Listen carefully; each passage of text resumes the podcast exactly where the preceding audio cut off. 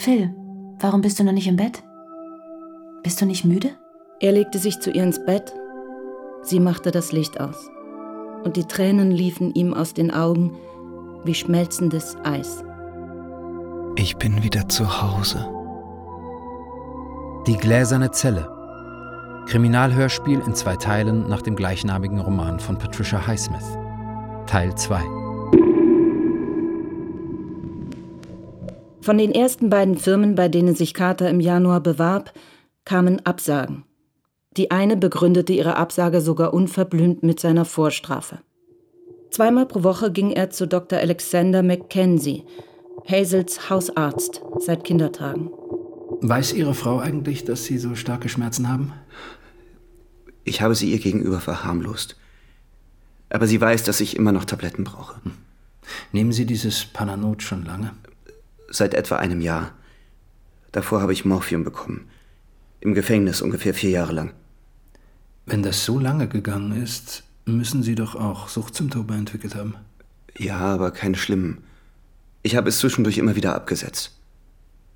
Aber dieses Pananot enthält auch ein Opiat. Das ist genau dasselbe. Es wirkt aber nicht wie Morphium.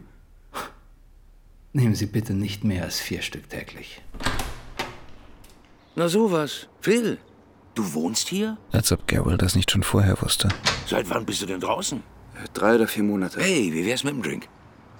Ich bin auf dem Weg zur Post. Arbeit? Hast du keine? Nein, noch nicht. Vielleicht könnte ich dir ein wenig behilflich sein. Eine Firma, die mein Unternehmen beliefert, sucht gerade einen Ingenieur in Long Island. Ja, in Long Island möchte ich nicht arbeiten. Ach so. Okay. Tja, Greg, ich mache mich da mal auf den Weg. Ach, komm schon. Nicht mal fünf Minuten Zeit auf einen Drink? Ich muss dir nämlich was erzählen. Das wird dich bestimmt interessieren. Sie gingen in eine Bar. Carter bestellte sich ein Bier, Garrel einen Scotch mit Wasser. Vermutlich hängt Sullivan viel bei euch rum. Nein, eigentlich nicht so oft. Dieser Dreckskerl. Überall steckt er seine Nase rein. Sich einfach in meine Angelegenheiten mischen. Tja, hat mir rein gar nichts anhängen können, ganz egal, wie er es versucht hat. Besonders frech fand ich, dass er immer so tut, als wollte er dir helfen. Dabei hat er die ganze Zeit mit deiner Frau geschlafen. Sag mal, wie schaffst du das bloß, das so locker wegzustecken? Lass es gut sein, Greg. Aber ja? du triffst ihn doch gelegentlich, oder? Meine Güte, da verfolgt der Kerl deine Frau bis nach New York. Naja, deiner Frau mache ich ja keinen Vorwurf. Sie hat sich einsam gefühlt. Der beste Freund. Ewig dasselbe. Das ist nicht wahr. Wach auf, Phil. Sullivan hält dich zum Narren. Er macht sich beliebt bei dir. Dabei hättest du allen Grund, ihn sogar umzulegen. Ich kann mir vorstellen, dass du kein großer Freund von Sullivan bist. Er hat dir ja bei mehreren Firmen die Tour vermasselt, stimmt's? da. Gut, Greg, ich muss los. Hör zu, Vielen Phil. Dank für das Hör Bier. zu, ich habe damals ein paar Leute auf Sullivan angesetzt. Genau wie er es bei mir gemacht hat. Ich weiß genau, was da lief. Deine Frau hatte einen Schlüssel zu seiner Wohnung. Der hatte vier Jahre eine Affäre mit Hazel. Und ich sag dir noch was. Komm schon, Greg, lass mich los. Es ist noch nicht vorbei. Alles Lügen und Übertreibungen. Jedes Kind kann diesen Garrel durchschauen.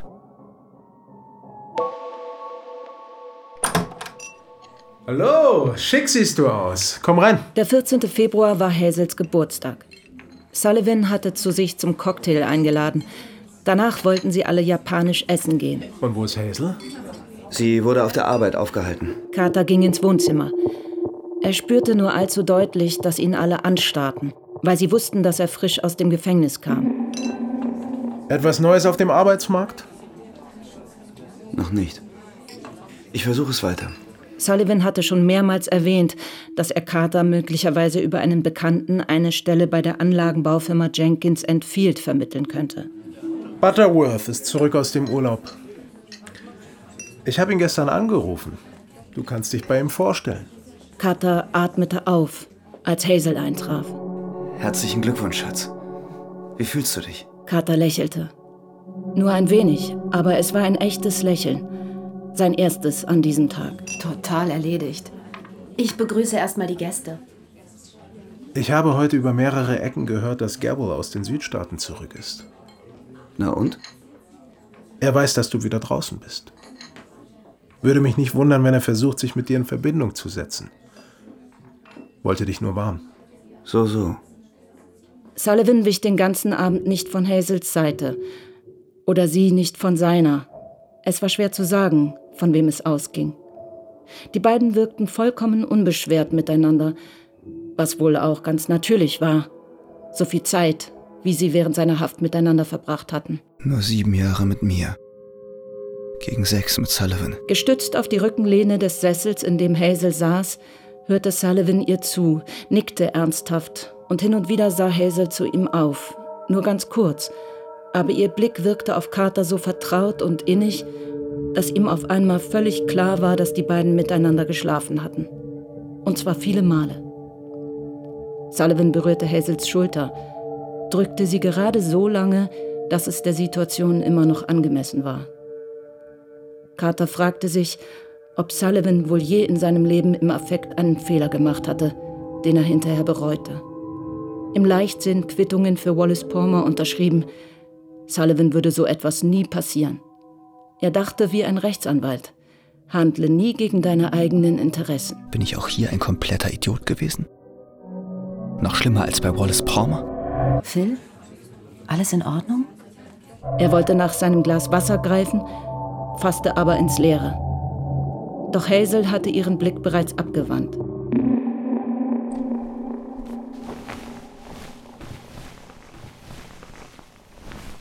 Schatz, kannst du nicht schlafen? Der viele Alkohol wirkte wie ein Aufputschmittel. Und die Daumen taten ihm weh. Er sehnte sich nach einer Morphiumspritze.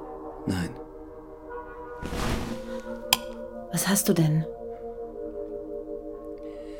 Sullivan. Ach, Phil. Wenn es dir hilft, wir brauchen nicht mehr mit ihm zusammenzukommen. Nein, nein, nein, das möchte ich nicht. Na dann, dann ist es langsam Zeit, dass du aufhörst, mir solche Szenen zu machen. Findest du nicht? So wie heute Abend? Was für eine Szene soll ich dir da gemacht haben? Du warst kurz vor dem Explodieren in diesem Restaurant. Nur weil David mich kurz an der Schulter berührt hat. Also war ihr die Berührung auch nicht entgangen. Alle haben es gesehen.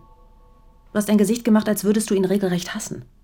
Ich glaube nicht, dass das allen aufgefallen ist. Ich finde, du benimmst dich einfach kindisch. Und ich finde, du benimmst dich nicht wie meine Frau. Was soll das nun wieder heißen?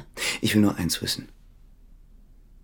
Hast du mit ihm ein Verhältnis gehabt, während ich im Gefängnis war? Nein! Mach die Tür zu. Ich will nicht, dass Timmy unsere reizende Unterhaltung mitbekommt. Ich glaube, die Antwort ist ja. Lächerlich. Ich bin doch nicht blöd, Hazel. Ach, Phil. Ja. Vielleicht hilft es, wenn, wenn ich dir jetzt sage, dass ich wirklich ein Verhältnis mit ihm hatte. Es hat drei Wochen gedauert. Um ganz genau zu sein, zwei Wochen und vier Tage. Wann? Vor vier Jahren. Es war kurz nach der zweiten Niederlage vor dem obersten Gerichtshof. Ich war sehr unglücklich damals. Ich wusste nicht, was ich mit meinem Leben anfangen sollte und was aus dir werden würde. Ja, ich habe David wohl auch irgendwie geliebt. Aber die Affäre mit ihm hat mir nicht geholfen, es ging mir nur noch schlechter. Ich schämte mich und ich habe Schluss gemacht. Ich wollte David danach nicht einmal mehr sehen, einen ganzen Monat. Wenigstens weiß ich es jetzt. Ja, ja, jetzt weißt du es. Und du weißt, dass es mir leid tut und dass es nicht wieder passiert. Wieso denn nicht? Wenn du mir das nicht glaubst, dann hast du nichts begriffen. Dann verstehst du mich nicht. Doch. Doch, langsam verstehe ich dich. Also, warum nicht? Du sagst, du hast ihn geliebt. Liebst du ihn noch? Bin ich nicht hier bei dir? Ja, aber wenn ich nicht hier wäre, wenn ich gar nicht da wäre. Phil, bitte. Ich habe dich etwas gefragt. Wenn ich nicht da wäre. Also ja, gut. Wenn du schon fragst, ja, wenn du nicht wärst, wenn du im Gefängnis umgekommen wärst, wie dein Freund Max, dann hätte ich David wohl zweifellos geheiratet. Timmy mag ihn auch. Er ist so umgänglich. Viel umgänglicher als du in letzter Zeit. Wo willst du hin? Spazieren. Was? Um vier Uhr nachts? Phil, du, du wirst doch keine Dummheit machen. Zu David gehen oder so? Ich gehe spazieren, Hazel. Ich muss einfach. Ein paar Tage später fand Carter morgens im Briefkasten Post von Gawill. Ich habe Sullivan von meinen Leuten beschatten lassen. Weißt du, dass deine Frau im letzten Monat mindestens zweimal bei ihm in der Wohnung war? Die beiden sind immer noch ein Paar Phil. Ich habe Notizen meiner Leute und Tonbandmitschnitte von Gesprächen, die er mit deiner Frau geführt hat. Du kannst sie dir anhören, wann du willst. Meine Leute. Eindeutig ein Fall von Größenwahn. Carters Einstellung zu Hazel hatte sich getrübt, seit er von der Affäre mit Sullivan wusste. Es war ein dunkler Fleck, aber das Gefängnis war schließlich auch ein Fleck. Ein ziemlich dunkler sogar. Er hatte seine Narben zurückbehalten und Hazel ihre. Was ist denn mit dir los, Schatz? Woran denkst du? Ich finde, die Welt ist ein einziges riesiges Gefängnis. Beziehungsweise echte Gefängnisse sind davon nur eine weitere Steigerung. Auch in der Nicht-Gefängniswelt gibt es Regeln und Vorschriften, die manchmal ebenso wenig Sinn ergeben. Bisweilen hatte er das Gefühl, dass diese Regeln eine Welt zusammenhielten, die noch viel verrückter war als die Gefängniswelt. Ohne dass andere einem sagen, wo man essen und schlafen oder wann man arbeiten soll. Und ohne dass irgendjemand genau das Gleiche tut. Kann man glatt den Verstand verlieren. Aber Hazel hatte ihn nicht verstanden. Und je mehr er es ihr klar zu machen versuchte, desto verworrener hörte es sich an.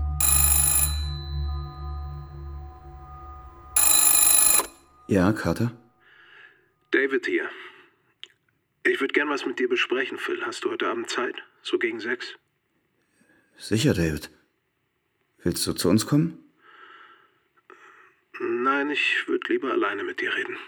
Kommt jetzt das nächste Geständnis? Das eines vier Jahre andauernden Verhältnisses vielleicht? Sullivan empfing ihn an der Tür und nahm ihm den Mantel ab.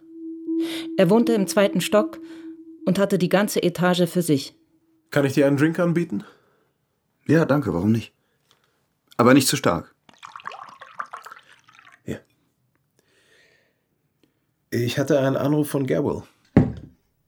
Er sagte ein paar ziemlich widerliche Dinge. Und auch, dass er mit dir geredet hat. Unsere Unterhaltung war auch ziemlich widerlich. Das kann ich mir denken. Hammer, Phil. Hazel hat mich auch angerufen. Am Montag, mitten in der Nacht. An ihrem Geburtstag. Sie war sehr durcheinander und sie sagte, sie habe es dir erzählt. Das mit uns. Ja, das hat sie. Es ist die Wahrheit. Verzeih mir, Phil. Ich glaube Gabriel nicht. Gut. Es ist eine ziemlich gemeine Anschuldigung. Und außerdem eine Beleidigung für Hazel. Weißt du, was er mir noch erzählt hat? Du wärst fuchsteufelswild geworden, als er dir sagte, dass. Also. Dass es vier Jahre lang gedauert hätte. Angeblich hättest du gedroht, mich umzubringen.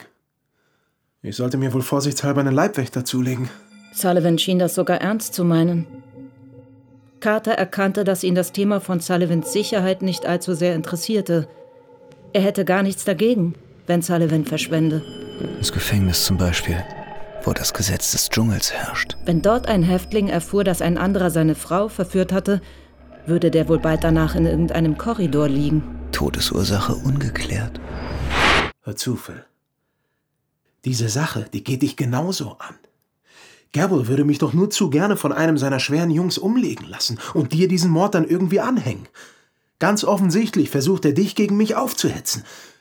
Das ist dir doch klar, oder? Carter fühlte sich merkwürdig zuversichtlich. Es amüsierte ihn, wie Sullivan um sein Leben bangte. Mir ist dieses Gefühl vertraut. Sullivan offensichtlich nicht. Ich beabsichtige nicht, mich noch öfter mit Gabriel zu unterhalten. Hallo Phil. Komm doch rein. Ich höre mir diese Bände an und dann ist die Sache überstanden. Vermutlich hat Gabriel gar nichts vorzuweisen. Carter betrat das Wohnzimmer und warf seinen Mantel über die Seitenlehne eines hässlichen grünen Sofas. Ich habe alles zurechtgelegt, was dich interessieren müsste. Auf dem kleinen runden Tisch vor dem Sofa lag ein dicker brauner Papierumschlag, zerknittert und mit einem Bindfaden lose verschnürt. Alles Notizen. Hier zum Beispiel. Mrs. Carter kommt um 16.35 Uhr, geht um 18.20 Uhr. Sullivan betritt das Haus um 21.50 Uhr mit Mrs. Carter. Sie kommt um Mitternacht wieder heraus. Sullivan bringt sie zum Taxi. Das war vor einem Jahr. Er präsentierte ihm noch sechs weitere Notizen. Einmal war Hazel sogar erst um zwei Uhr aus Sullivans Wohnung gekommen. Allerdings zusammen mit zwei anderen Leuten, weil Sullivan eine Party gegeben hatte. Aber du weißt ja, die Uhrzeit ist bei sowas piep egal. Also ich finde das alles nicht besonders aufregend. Nee? Nichts von dem, was du da hast. Es war dumm gewesen, überhaupt hierher zu kommen. Dann möchtest du dir vielleicht die Tonbänder anhören. Garwell zog eine sichtlich schwere Schachtel heraus. Sie enthielt zwei lange Reihen von Tonbandspulen. Endloses Material. Der ist offenbar nicht ganz klar im Kopf. Wie viel hat er für den ganzen Kram bezahlt? Wenn man die billige Wohnung sieht, offenbar genug, um ihn praktisch pleite zu machen. Garwell spulte vor, bis man das Zwitschern von Stimmen hörte.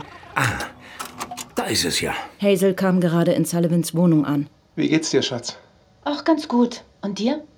Boah, was für ein Tag. Ich muss den Tisch für neun bestellen. Für acht war nichts mehr frei. Passt dir das? Ich habe nichts dagegen.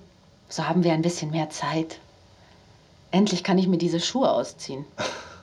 tu das. Magst du was trinken? Nein, danke. Noch nicht. Mein Schatz. Vielleicht küssen sie sich. Vielleicht auch nicht. Stille lässt allerdings darauf schließen. Na? Ist das was? Ach komm schon. Warum hast du das Ding nicht gleich im Schlafzimmer aufgestellt, wenn du unbedingt etwas beweisen willst? Mit Timmy geht alles klar? Ja, der übernachtet heute bei einem Schulfreund. Oh. Na prima. Und das? Ist das nichts? Das Band ist vom letzten Oktober. Carter erkannte Hazels Stimmung an ihrem Tonfall. So spricht sie sonst nur mit mir. Und Timmy übernachtet bei einem Schulfreund. Carter hob die Hände. Sie zitterten. Ja, das tut er öfter, wenn es bei uns abends spät werden könnte. Ach, komm schon. Du bist doch nicht von gestern. Das Band war vom vergangenen Oktober. Carter sah das Datum auf der Spule. Ich sollte dir einfach mal einen Tipp geben, wenn sie am späten Nachmittag bei Sullivan ist. Dann könntest du hingehen und Und was? ihn direkt im Bett erwürgen. Ich glaube, du hast ihn noch viel mehr als ich. Du würdest mir vermutlich zuvorkommen. Ich finde, das liegt bei dir. Du bist moralisch dazu berechtigt. So ein Unsinn. Carter fuhr sich mit der Hand über die feuchte Stirn. Der Schweiß erinnerte ihn an die Entzugssymptome damals im Gefängnis. Lust auf einen Schuss? Ich hab was im Badezimmer. Heroin. Warum nicht? Garwell huschte eilfertig den Gang entlang. Carter hörte ihn im Badezimmer rumoren. Er trat einfach ein. Garwell saß mit einer Schachtel auf dem Boden, einem riesigen Pappkarton mit etwa 40 Ampullen. Falls diese Schachtel voll ist, enthält sie mindestens 40 Ampullen Heroin. Ich weiß nicht, ob du gleich eine ganze willst. Garwell lächelte jovial und ging hinaus. Carters Bewegungen waren mechanisch und innerhalb von Sekunden hatte er sich das Zeug in eine Vene am Unterarm injiziert. Er kehrte ins Wohnzimmer zurück. Ganz im Ernst, Phil. Du bist der Einzige, der den sauberen Mr. Sullivan aus dem Verkehr ziehen und damit sogar durchkommen würde. Mhm, genau, als Vorbestrafter. Ja, wir könnten es immer noch so aussehen lassen, als wäre es einer meiner Bekannten gewesen. Wir heuern jemanden an, aber da der es ja gar nicht getan hat. Nicht? Verstehst du? Was Garwell sagte, war Ja. unlogisch. Aber Carter stellte sich dennoch vor, wie er einen Handkantenhieb gegen Sullivans Kehle führte. Die Polizei könnte gar nichts machen. Sie würden dich zwar verdächtigen, aber Und ob die mich verdächtigen würden, wenn ich es täte? Und sogar wenn ich es nicht täte. denk mal drüber nach, Phil. Wir könnten uns was überlegen. Du hättest jedenfalls allen Grund. Und diese Affäre wird nicht eher aufhören, bis du was unternimmst. Carter blieb ganz ruhig. Innerlich aber hatte er Angst. Sein Herz schlug schneller, wie so manches Mal im Gefängnis, als er körperlich bedroht oder geschlagen worden war. Gute Nacht, Greg. Bis bald mal wieder, Phil.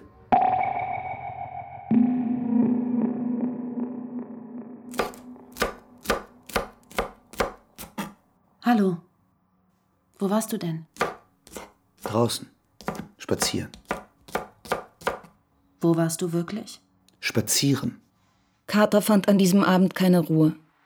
Hazel war ziemlich müde gewesen und schlief tief und fest neben ihm. Draußen heulte der Wind. Carter stand auf, ging leise ins Wohnzimmer und öffnete ein Fenster. Der Wind machte ihn weniger nervös, wenn er ihn im Gesicht spürte. Die Wipfel der Bäume am Straßenrand nickten und schwankten, wie die Köpfe erschöpfter Menschen, die von Folterknechten herumgestoßen wurden. Phil? Eigentlich gehört sie Sullivan. Es war, als bliese der Wind sein Ich davon. Ich kenne sie gar nicht. Hast du irgendwas? Ich komme ins Bett. Tja, Mr. Carter, Sie können die Stelle haben, wenn Sie wollen. Danke. Sehr gern sogar. David hat mir davon erzählt, dass Sie im Gefängnis waren. Unten im Süden. Wie er sagt, waren Sie unschuldig? Ja, ja. Schrecklich.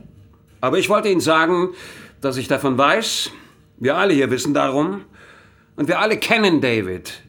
Und wenn er sagt, Sie sind ein guter Mann, dann sind Sie es auch. In der folgenden Woche musste Hazel an einem Firmenessen teilnehmen. Da es hinterher noch eine Menge Ansprachen über Themen geben sollte, von denen Hazel annahm, dass Carter sie langweilig finden würde, hatte sie vorgeschlagen, allein hinzugehen. Carter war einverstanden. Nach Arbeitsschluss fuhr er stattdessen zu Sullivan. Den ganzen Tag lang war er ihm durch den Kopf gegangen, und er hatte den Entschluss gefasst, dass heute eine gute Gelegenheit für ein klärendes Gespräch wäre. Als er nur noch 30 Meter vor Sullivans Haus war, erblickte er Hazel. Sie sah ihn ebenfalls, stockte kurz, kam dann aber lächelnd auf ihn zu. Ja, ja hallo. hallo. Äh, du willst doch nicht etwa zu David? Genau, da will ich hin. Ich bringe ihm ein Buch. Komm doch mit, ich will nur kurz zu ihm rauf. Äh, nein, nein, ist schon gut. Ich mache mich lieber auf den Weg. Ich, ich dachte bloß, ich schaue einmal vorbei. Nichts Besonderes. Ach, sei nicht albern, wenn du schon da bist. Bis später dann. Es gibt gar kein Essen mit den Arbeitskollegen. Hazel verbringt den Abend bei Sullivan. Er ging bis zur Ecke wie eine Marionette. Wie ein Mann auf Stelzen. Ihr Pokerface ist wirklich bemerkenswert. Carter nahm ein Taxi und fuhr zu Gabriel. Ah, Phil, komm rein. Was feierst du? Ich möchte nicht. Ach was, nichts mit feiern. Komm, komm rein, Phil. Carter trat ein. Durchaus erfreut über den freundlichen Empfang auch wenn er den Mann, den ihm Gerwohl vorstellte, und dessen Begleiterin eher zurückhaltend begrüßte. Ein großer, muskulöser Kerl mit breiten Schultern. Wir gehen jetzt besser. An der Tür wechselten die beiden noch einige Worte mit Gerwohl. Dann schloss er die Tür hinter ihnen. Lust auf den Schuss? Gute Idee. Carter verschwand ins Bad, um sich die Spritze zu geben. Er nahm den Rest der Ampulle, die er beim letzten Mal angebrochen hatte. Dann erzählte er Gabriel von seiner Begegnung mit Hazel vor Sullivans Haustür. Wieso sagen Sie es mir nicht einfach? Warum ständig diese Heimlichtuerei? Ach, das ist doch für beide viel praktischer so. Schau, deine Frau bewahrt sich ihre gesellschaftliche Integrität. Und Sullivan, na, der kriegt eh nur die Schokoladenseite. Das ist ein freier Junggeselle und hat jederzeit was fürs Pet. Seine Ausdrucksweise störte Carter nicht im geringsten. Er hatte ja recht. Und es war fast eine Erleichterung, dass es einmal klar ausgesprochen wurde. Wo warst du, Phil? Bei Gavel. Gavel? Weshalb? Und bei dir? Wie war dein Abendessen? Ganz nett. Du willst also tatsächlich bei deiner Geschichte bleiben? Hör schon auf, Hazel. Wieso machst du dir überhaupt die Mühe zu lügen? Ich sehne mich nach David. Ich brauche ihn. Ich habe mich wohl in den sechs Jahren allzu sehr daran gewöhnt, alles mit ihm zu besprechen. Das kann ich mir denken. Ach, du hast dir heute Abend etwas gespritzt, stimmt's? Morphium. Klar. Garwell hat alles. Ja? Ich habe mir etwas gespritzt. Du siehst nämlich genauso aus wie manchmal im Gefängnis damals. Du hast diese falsche Gelassenheit an dir. Angriff ist die beste Verteidigung, was? Von mir aus kannst du über Garrel schimpfen, so viel du willst. Aber er weiß offenbar mehr über euch als ich. Und was Falschheit angeht, da habe ich ja wohl von Sullivan genug abgekriegt. Dieser Dreckskerl kann sich sein liebenswürdiges Grinsen und seine Gefälligkeiten sparen. Zum Beispiel dir wieder Arbeit zu verschaffen? Mach die Tür zu, Phil. Der Ton ihrer letzten Worte verletzte Carter mehr als alles andere. Sie hatte sich völlig unter Kontrolle dachte wie selbstverständlich daran, dass Timmy ihr Gespräch nicht mitbekommen sollte. Carter schloss langsam die Tür. Danke. Carter spürte, dass sie ihn verabscheute. Oder vielleicht verabscheute sie den Menschen, der er im Gefängnis geworden war. Er fühlte sich wie weggefegt. Wie körperlich ausgelöscht. Ich gebe ja zu, dass das Gefängnis mich verändert hat. Aber ein Ungeheuer hat es nicht aus mir gemacht. Ich habe dir vertraut. Ach, lauter schöne Worte. Und dabei bist du bis oben hin voll mit Morphium. Phil, mir ist klar, dass du im Gefängnis viel durchgemacht hast. Deshalb habe ich dir auch nie Vorwürfe gemacht. Wahrscheinlich hast du diesen furchtbaren Ort nur in einer Art Trance durchstehen können. Ich hätte es sogar verstanden, wenn du richtig rauschgiftsüchtig geworden wärst. Ich meine, schwersüchtig. Deine Tabletten sind ohnehin fast reines Morphium. Ich habe Dr. Mackenzie gefragt. Phil, Timmy hat es auch schon gemerkt. Du kannst nicht einmal mehr mit ihm spielen, so wie früher. Alles braucht seine Zeit. Ich kann mir vorstellen, was er meinetwegen in der Schule durchgemacht hat. Kannst du dir auch vorstellen, was ich alles durchgemacht habe? Wen willst du? Sullivan oder mich? Ich brauche David. Ich glaube, ohne ihn kann ich nicht leben. Ohne mit ihm zu reden. Und ohne mit ihm zu schlafen? Ach, ich kann heute Abend nicht mehr weiter darüber reden. Das geht auch heute noch weiter mit euch, stimmt's? Nein! Nicht so? Lass mich jetzt schlafen. Ich bin nicht süchtig nach Morphium, sondern süchtig nach Hazel. Carter hatte einen Entschluss gefällt. Ich werde Sullivan auffordern, nicht mehr mit meiner Frau zu schlafen. Er fuhr direkt vom Büro mit dem Bus zu Sullivan. An der Haustür angekommen, drückte er den Klingelknopf und sah auf seine Uhr. 17 vor 6. Der Summer ertönte. Carter nahm nicht den kleinen langsamen Lift, sondern die Treppe und wurde im zweiten Stock kurz vor Sullivans Tür fast von einem Mann umgerannt, der an ihm vorbeistürzte. Den Typ kenne ich doch von irgendwoher. Der harte Zusammenprall brachte Carters ganzen Zorn zurück. Nicht mal entschuldigt hat er sich. Oh, Phil. Phil, Was ist passiert? Komm rein. Komm rein. Du hast mir das Leben gerettet. Trinken wir erst mal was. Dir das Leben gerettet? Dieser Kerl. Hast du den gesehen? Der da hinuntergerannt ist. Ja, ja, natürlich. Sullivans Lippen sind weiß. Genauso weiß wie der hässliche Marmorfuß in seinen Händen. Das war einer von Garwells Leuten. Hat sich wohl versucht, damit zu verteidigen. Er hat hier geklingelt. Ich kannte ihn nicht, aber ich ließ ihn heraufkommen. Sein Gesicht ist so bleich wie der Tod. Er sagte, er hätte irgendwas wegen einer Versicherung zu Der bereden. Mann ist völlig blutleer. Und auf einmal zog er ein Messer und ging auf mich los. Sullivan sieht widerwärtig aus. Wenn du nicht geklingelt hättest, wäre ich wohl erledigt gewesen. Das also ist das feige Schwein, das mit Hazel schläft. Sullivan erkannte seine Absicht erst, als Carter direkt vor ihm stand. Und da versetzte er ihm auch schon einen Handkantenschlag seitlich gegen den Hals. Sullivan ging in die Knie. Danach verlor Carter total die Beherrschung, so wie damals in seinem Wutanfall im Gefängnis, als er Max Leichnam gefunden hatte. Erst als Sullivan verkrümmt auf dem Boden lag und sich nicht mehr rührte, nahm ihn Carter wieder wahr und ließ von ihm ab. Er stand auf und verharrte einen Moment, um wieder zu Atem zu kommen. Dann spuckte er Sullivan an und gab ihm noch einen Tritt, der ihn aber verfehlte. Carter ging zur Tür und drehte sich noch einmal um. Auf der Sitzfläche des Sessels, neben dem Sullivan jetzt lag, sah er den Marmorfuß. Dann schloss er die Tür und stieg die Treppe hinunter. Nicht nachdenken. Bloß nicht daran denken, was du getan hast. Steh es durch. Bis nach Hause waren es nur zehn Blocks zu Fuß. Ein Spaziergang wird mir gut tun.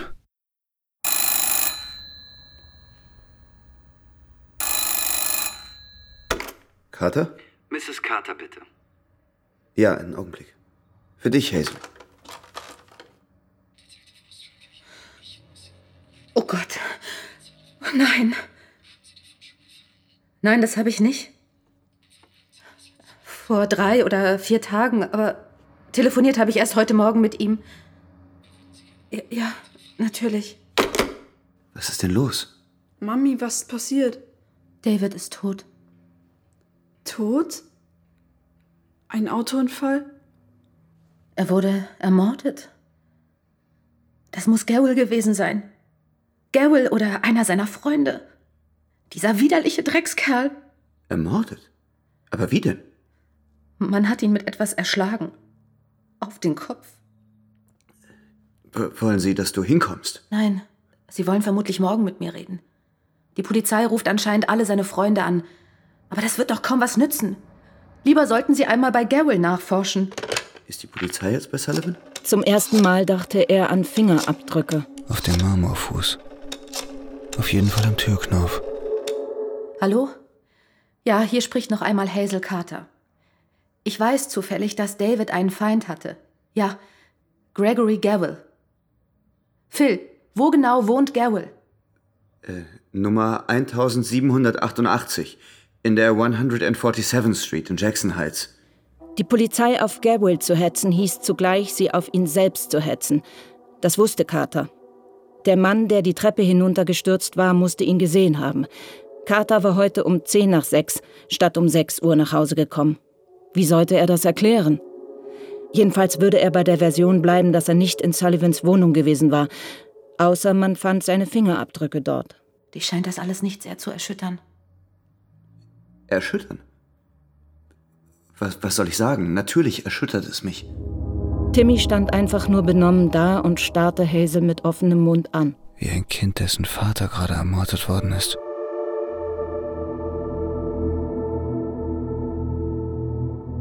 Guten Abend, ich bin Detective Ostreicher. Die Polizei war in weniger als zehn Minuten da. Mr. Carter, ich muss Sie fragen, wo Sie heute zwischen 5 und 7 Uhr waren. Diese Routinefragen stellen wir allen Bekannten von Mr. Sullivan. Ich bin vom Büro direkt nach Hause gefahren. Angekommen bin ich hier gegen sechs. Ich habe den Bus genommen. Wann genau war das? So gegen 5.30 Uhr, würde ich sagen. Waren Sie da, als er nach Hause kam, Mrs. Carter? Ja. Das stimmt also. Er kam gegen 6 Uhr heim. Ja. Sie hätte auch sagen können, ich sei erst um 10 nach 6 gekommen. Vielleicht war es ihr gar nicht aufgefallen? Sie haben sich also mit Mr. Sullivan öfter getroffen, ohne dass Ihr Mann dabei war, Mrs. Carter? Ich weiß schon, was Ihnen dieser Gawill erzählt hat. Also brauchen wir hier nicht um den heißen Brei herumzureden. Sie hatten also ein Verhältnis mit Mr. Sullivan? Ja. Wir hatten ein Verhältnis, das ist richtig. Mit Einverständnis Ihres Mannes? Nein. Also nicht direkt. Und Sie hatten deshalb eine Diskussion am Dienstagabend? Das stimmt. Es war schon mitten in der Nacht. Hat Ihr Mann bei dieser oder irgendeiner anderen Gelegenheit Drohungen gegen Mr. Sullivan ausgesprochen? Nein. Mr. Carter, sagen Sie mir bitte aufrichtig, was für eine Einstellung Sie zu Mr. Sullivan hatten. Also was für Empfindungen löste er bei Ihnen aus? Ich. Ich wusste von einer kurzen Affäre der beiden, die Jahre zurückliegt. Sie haben Mr. Sullivan geliebt, Mrs. Carter? Ich glaube schon, ja. Hatten Sie die Absicht, sich scheiden zu lassen? Nein, wir haben ein Kind, wissen Sie?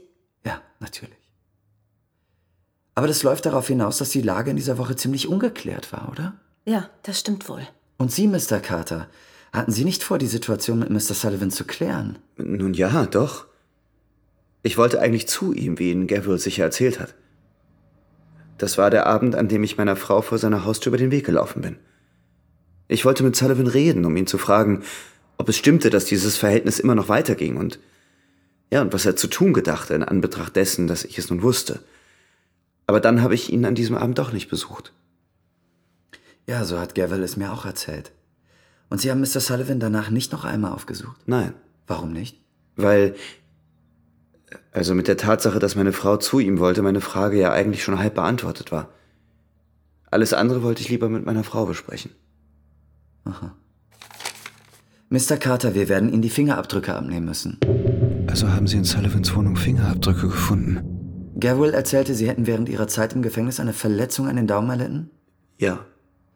Die Daumen lasse ich Sie selbst auflegen, falls Sie sie fest abrollen können.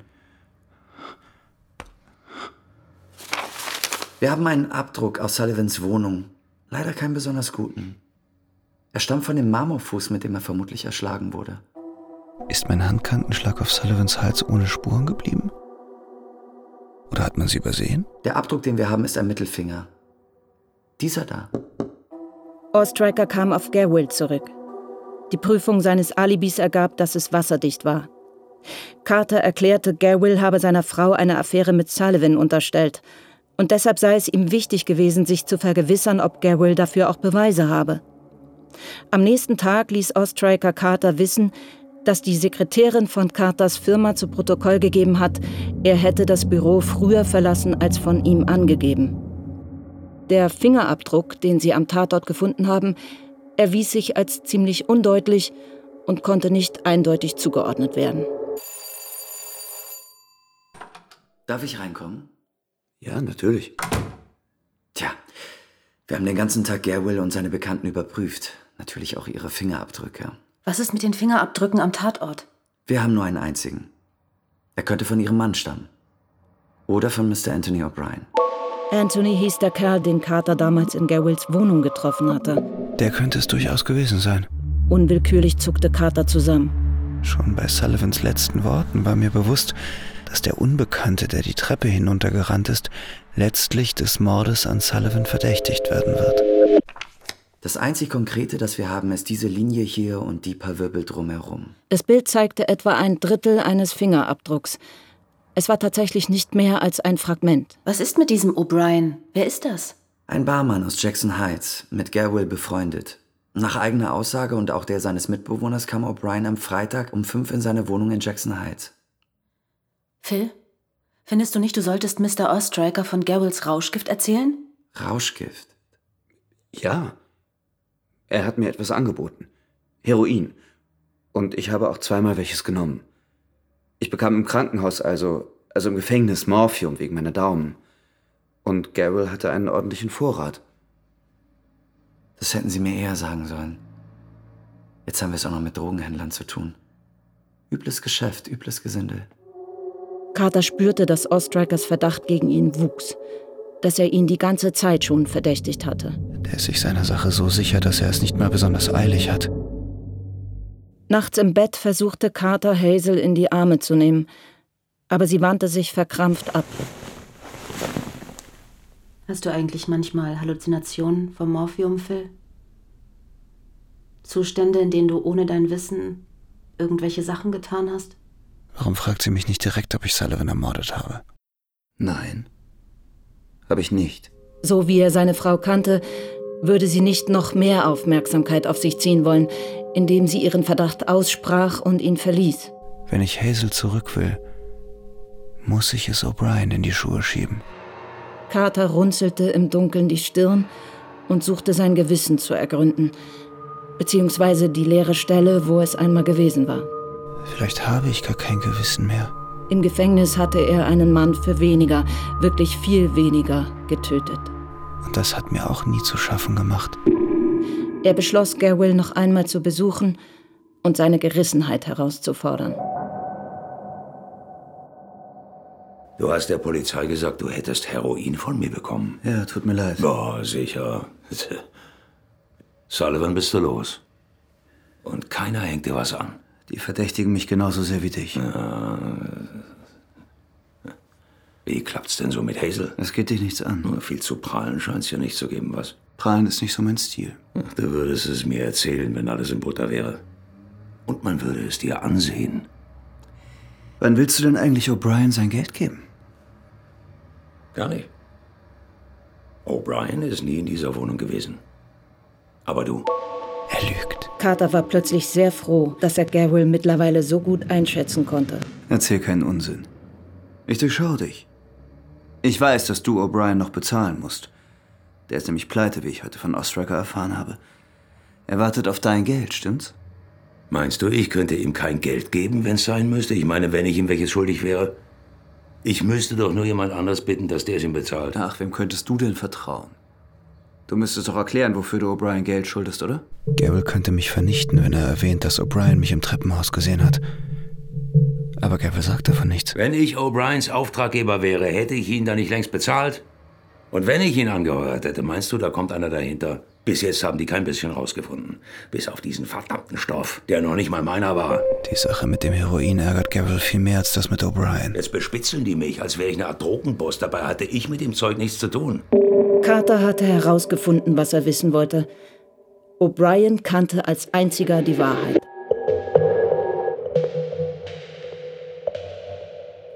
Hazel war noch wach, als Carter nach Hause kam. Gabriel hat O'Brien offenbar noch nicht bezahlt. Weiß auch nicht, wie er es machen soll. Behauptet natürlich, er schulde O'Brien keinen Cent.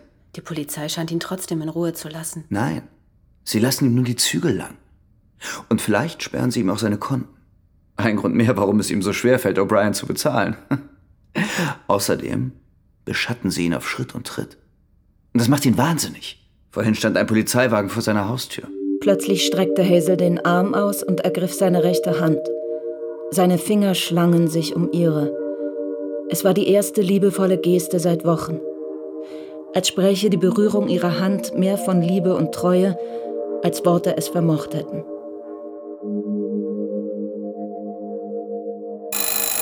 Zwei Tage später geschah das Unvermeidbare.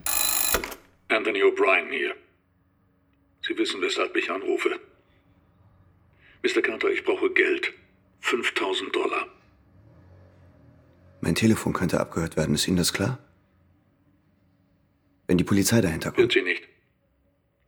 Wir treffen uns im Freien. Und zwar 12th Street, Ecke 8th Avenue, Freitagabend um 11. Sie kommen mit dem Geld. Und zwar pünktlich. Sonst rede ich um halb zwölf mit der Polizei. Auf einem Sparkonto hatten er und Hazel 7000 Dollar. Aber selbst wenn er das Geld auftreiben würde, wäre die Geschichte mit O'Brien damit längst nicht vorbei. Falls die Polizei ihn und Carter in Ruhe ließ, könnte O'Brien nach und nach an die 50.000 Dollar aus ihm herausquetschen. Wenn sie O'Brien irgendwann mit den 5.000 schnappten, würden sie ihn natürlich fragen, woher er das Geld hatte. Von Carter, würde er antworten. Und warum?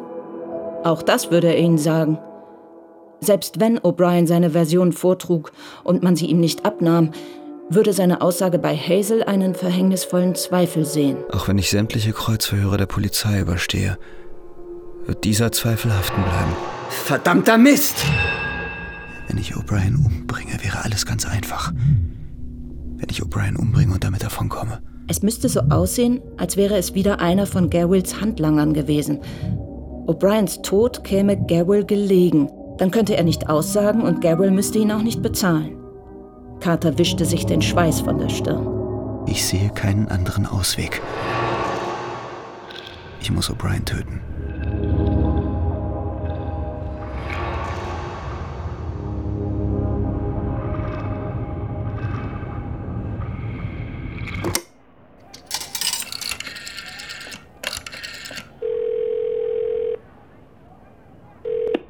Was hast du diesmal auf dem Herzen? Hast du O'Brien schon bezahlt? Nein, du etwa? Bist du nachher zu Hause? Ich komme vielleicht vorbei, ich muss dir etwas sagen. Carter war fünf Minuten zu früh am Treffpunkt. Als O'Brien Carter erblickte, gab er ihm ein Zeichen und sie trafen sich ein Stück von der Straßenecke entfernt. Gefolgt ist Ihnen niemand? Nein. Sind Sie sicher? Ja.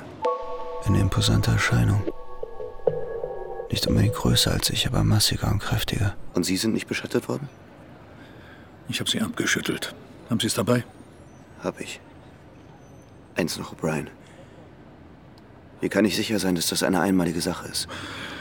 Darauf soll ich doch wohl nicht im Ernst antworten, oder?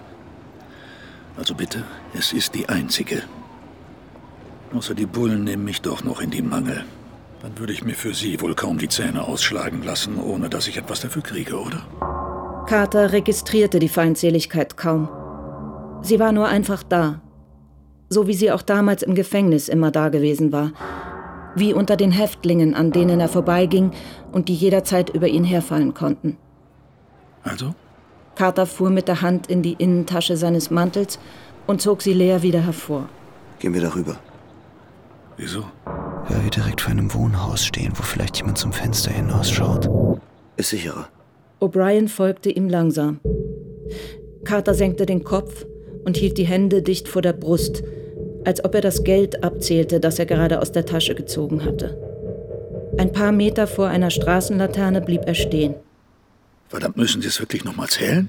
Carter drehte sich um, mit dem Rücken zum Licht, damit O'Brien nicht sehen konnte, dass seine Hände leer waren.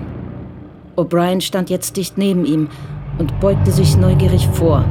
Carter riss beide Hände hoch und erwischte O'Brien am Kinn. Der Effekt war lediglich, dass O'Briens Kopf in den Nacken flog, aber mehr hatte Carter nicht gewollt.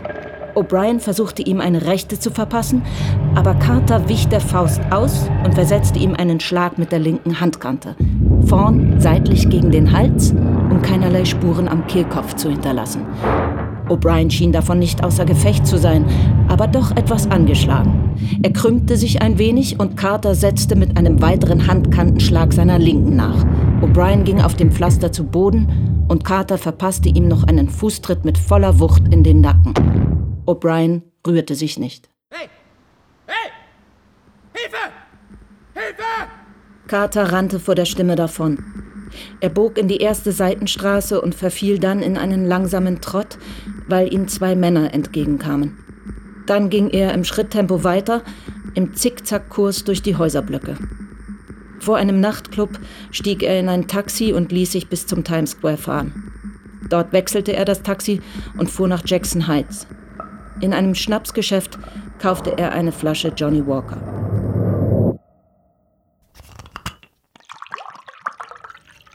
Wieso kommst du so spät? Abendessen mit ein paar Leuten aus der Firma. Man sitzt herum und plaudert, kennst du ja.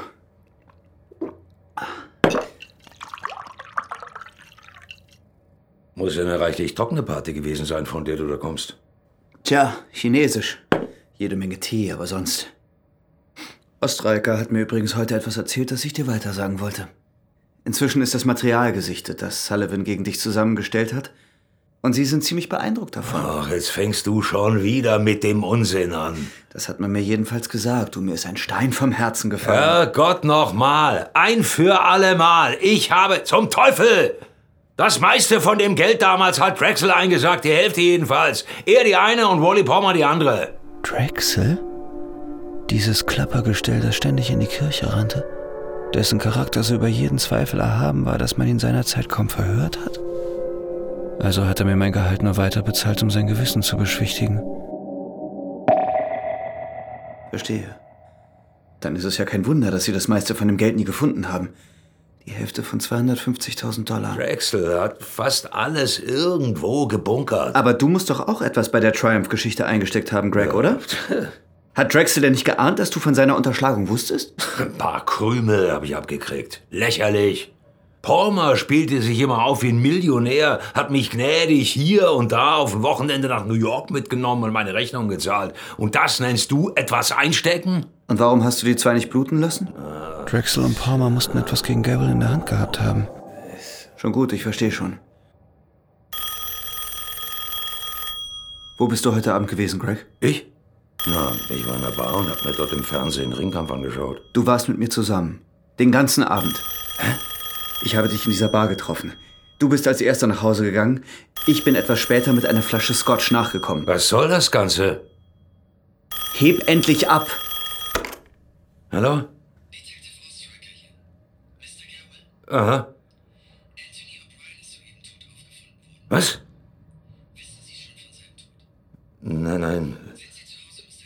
Ja, ich, ich, ich bin hier, ja. In Ordnung. O'Brien ist tot. Und du hast ihn umgebracht. Tja, entweder ich oder du, das ist klar. Aber am besten war es keiner von uns beiden, Greg. Und deshalb sind wir heute Abend am besten zusammen hier gewesen. Ich werde Hazel erzählen, dass meine Geschichte mit dem Firmenessen gelogen war und dass ich dich getroffen habe. Wir waren in der Bar verabredet. Ist es dort voll gewesen? Ja. Adresse? Rogers Tavern, Jackson Heights Boulevard. Warum hast du O'Brien umgebracht? Hat er dich erpresst? Sullivan ist tot, oder nicht? Das kümmert es dich wieso? Ja, ich habe O'Brien umgebracht. Aber soll ich etwa erzählen, dass ich gesehen habe, wie dein Killer die Treppe hinuntergestürmt ist, gerade als ich zu Sullivan hinaufkam? Du willst doch sicher nicht, dass ich Ihnen sage, wie du Sullivan ermorden lassen wolltest, oder? Oh Gott, oh Gott. Du hast keine Wahl, Greg. Und ich auch nicht. Aber wir können uns auf etwas einigen. Jemand anderes hat O'Brien umgebracht. Vielleicht irgendjemand, dem er Geld schuldete. Aber wir jedenfalls nicht. Oh Gott, oh Gott. Also? Abgemacht? Ostriker behielt beide bis fast 4 Uhr morgens auf dem Polizeipräsidium, verhörte sie einzeln und immer abwechselnd. Gegen drei gab Ostriker erste Anzeichen seiner Niederlage zu erkennen und seine Fragen waren allmählich immer die gleichen. Dann behauptete er auf einmal, Garwell habe gestanden. Er hat ausgesagt, sie hätten sich geweigert, O'Brien für ihn zu bezahlen, obwohl er versprochen hätte, ihnen das Geld später zurückzugeben. Aber diesmal wären sie zu zahlen bereit gewesen, um Garwell auszuhelfen. Wen wollten sie bezahlen, Carter? Wir werden es herausfinden und Ihnen das nachweisen. Genau wie wir die Verbindung von Garwell zu O'Brien nachgewiesen haben. Wozu also das Ganze unnötig in die Länge ziehen? So ein Unsinn. Warum sollte ich Gabriel aushelfen? Ein erbärmliches Kreuzverhör im Vergleich zu den Methoden im Gefängnis. Mit dem Aufhängen an den Daumen etwa. Sie verschwenden nur ihre Zeit. Gabriel hat gar nichts gestanden. Sonst hätte Ostriker seine Vorwürfe viel schärfer formuliert und sie vielleicht mit einem Schlag in die Rippen unterstrichen. Mit Gabriel als Partner fühlte sich Carter ziemlich sicher. Er ist darauf aus, seine eigene Haut zu retten. Am nächsten Morgen passierte bis 10 Uhr nichts. Dann tauchte Ostriker mit dem Besitzer und einem Barkeeper aus Rogers Tavern auf. Beide sagten aus, Carter sei ihnen nicht aufgefallen. Sie hätten ihn in der vollen Bar aber leicht übersehen können. Gut gemacht. Sich bloß nicht in irgendetwas hineinziehen lassen. Ihre Frau sagte, sie hätten schon vor Tagen herausgefunden, dass Gabriel O'Brien angeheuert hatte. Wozu haben Sie sich dann gestern nochmals mit ihm getroffen? Um herauszufinden, ob er zugeben würde, dass er O'Brien angeheuert hat. Ich dachte mir, dass er zwar die Polizei anlügen konnte, aber dass ich spüren würde, ob er lügt oder die Wahrheit sagt. Ich wollte Einzelheiten. Zum Beispiel, wie viel Gabriel O'Brien gezahlt oder versprochen hatte. Übrigens hat Gabriel mir gegenüber nie zugegeben, dass er O'Brien angeheuert hat, sondern alles abgestritten. Aber ich war mir sicher, und das sagte ich auch meiner Frau. Angenommen, Gabriel hat O'Brien angeheuert. Aber dann haben Sie Sullivan getötet. Wenn das so war und wenn O'Brien das gewusst hat, konnte er Sie damit hervorragend erpressen. Er hat doch versucht, Sie zu erpressen, nicht wahr, Mr. Carter? Sie werden sehen, dass ich kein Geld vom Konto abgehoben habe. Überprüfen Sie das ruhig. Gabriel hat auch nichts abgehoben. Aber Sie hätten ja gar nichts abzuheben brauchen, wenn Sie vorhatten, ihn umzubringen. Ich hatte nicht vor, ihn umzubringen. Er war Gabriels Sorgenkind, nicht meins. Die Gerechtigkeit, die mir widerfuhr, übe ich nun selbst. Nun, Gerechtigkeit war gewiss das falsche Wort dafür. Auge um Auge, Zahn um Zahn. Das traf es schon eher. Post für Sie. Der Brief kam von seinem Anwalt, der ihm schrieb, er habe mit Hazel telefoniert. Sie las ihn herzlich grüßen, er solle sich ihretwegen keine Sorgen machen und sobald sie darf, will sie ihn besuchen. Ihretwegen keine Sorgen machen? Carter spürte, wie ihn neue Kraft durchströmte. Die brauchte er auch für diesen Abend. So, Sie können mit dem Lügen aufhören, Carter. Gabriel hat ausgepackt. Er hat Sie also gestern Abend erst kurz vor Mitternacht gesehen. In dieser Bar sind Sie nie mit ihm gewesen. Sie, nicht O'Brien, haben Sullivan getötet. Sie sind ihm zuvor gekommen, falls O'Brien überhaupt jemals dort war. Carter ließ die Worte nicht in sein Denken dringen. Ich glaube nicht, dass Gabriel das gesagt hat. Und wenn doch, was hatte er schon zu verlieren, indem er es weiterhin abstritt? Nach einer halben Stunde wechselten sie in einen Raum einen Stock tiefer.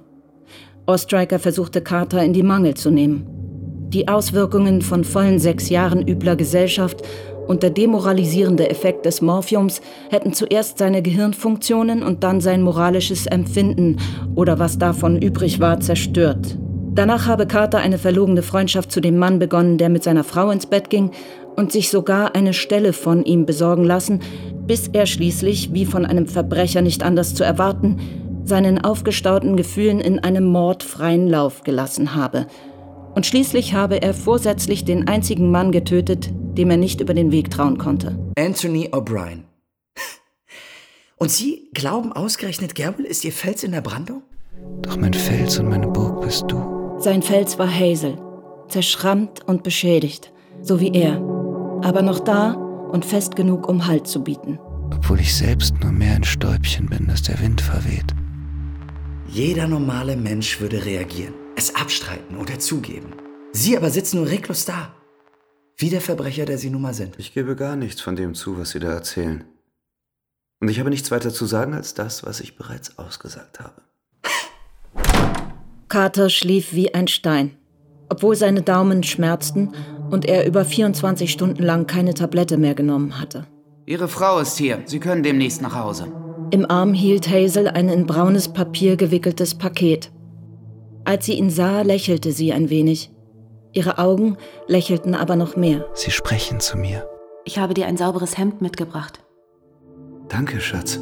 Er umarmte sie und hinter seinen geschlossenen Augen sammelten sich die Tränen.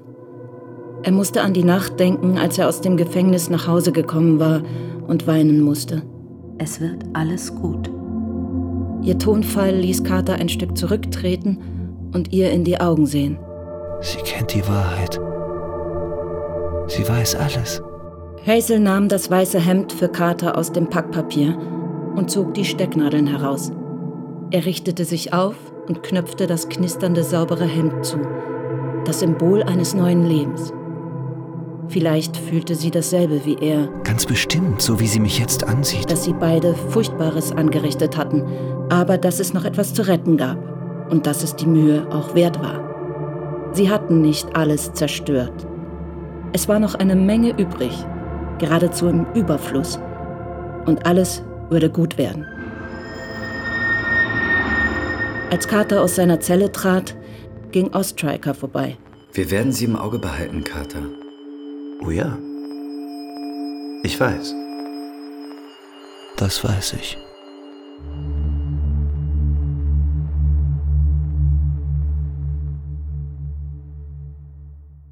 Die gläserne Zelle. Kriminalhörspiel in zwei Teilen nach dem gleichnamigen Roman von Patricia Highsmith. Aus dem Amerikanischen von Werner Richter. Teil 2. Mit Patrick Güldenberg, Rosa Thormeier, Hanno Kuffler, Stefan Schad, Maren Eggert und vielen anderen. Komposition Nikolai von Salwitz. Technische Realisation Christian Alpen und Angelika Körber. Regieassistenz Leo Schenkel. Bearbeitung und Regie Felix Lehmann. Dramaturgie Michael Becker. Produktion NDR mit SRF 2023.